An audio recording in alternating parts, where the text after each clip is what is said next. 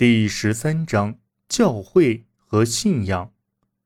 自当下回望中世纪，历史恢宏的大脉络清晰可辨，但独立个体的生活情况却不堪分明。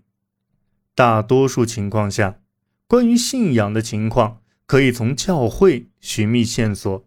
通过这种遥远的窥探，我们得知信仰驱使当时的人们以朝圣或十字军东征的形式前往人间圣地耶路撒冷。教皇们则借着信仰的力量，在罗马主教辖区建立政体。中世纪的艺术作品中充斥着令人印象深刻的天堂和地狱景象。对大多数人而言，教堂祭坛上那头上长角、后背有翅、浴火而生的魔鬼形象，要比祭坛下教士手中的圣经里的描绘具体的多。但丁对肉体在地狱中所承受的折磨的描述，和他对肉体在天堂中所享受的福佑的描述一样真切。正因如此，十二世纪德国弗赖辛主教。奥托曾提醒教徒，阴曹地府并不完全像圣经中描述的那样。从十二世纪晚期开始，冥界中多了一个新的分层。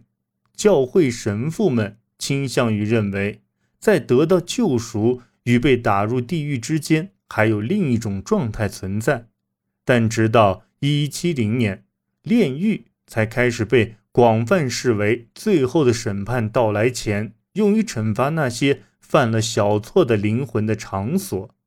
虽然在神曲中，人在炼狱中所受的折磨与在地狱中相差无几，但由于人在这里拥有获得最终救赎的希望，因而炼狱仍算是个较为幸福的所在。炼狱的概念。带来了极大的精神力量，不仅仅使信徒们的信仰更加坚定，也令他们变得更为恭顺。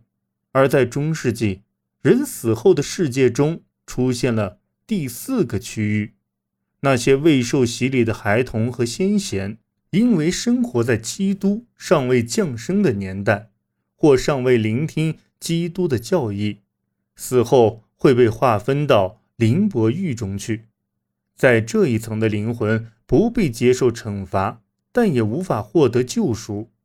在但丁的设定中，荷马、柏拉图、亚里士多德和伊斯兰将领萨拉丁均属此列。通常，中世纪的地图并不以实际使用为其目的，相反，无论是在实际意义还是象征意义上，这些地图。都将耶路撒冷置于世界中心的位置，以彰显其根本重要性。一零九九年，首次东征的十字军从伊斯兰教手中夺回圣城耶路撒冷，前述两重意义便因而得以合二为一。某部编年史的作者将基督之种称为世界之旗。中世纪通常被称为。信仰的年代，但或许其中不乏隐情。中世纪给人们带来最鲜明的印象，就是教会难以置信的财富积累、恢宏堂皇的建筑群以及留存的文献记载。我们对中世纪的认知大多通过神职人员的记载而来，但须知他们不仅仅为我们这些后人而记录。同时，也是在为与他们同时代的人而写。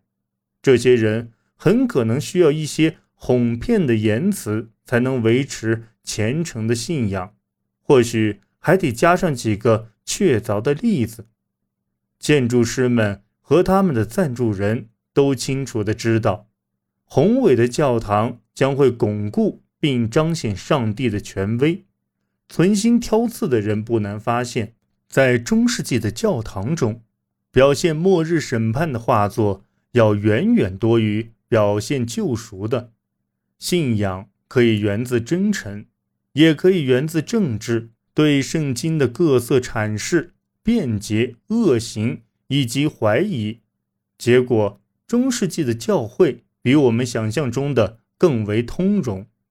英格兰的亨利一世有二十多个私生子女，可他死后，在年代史编者的记载中，他的统治是受到上帝庇佑的，一派祥和安乐。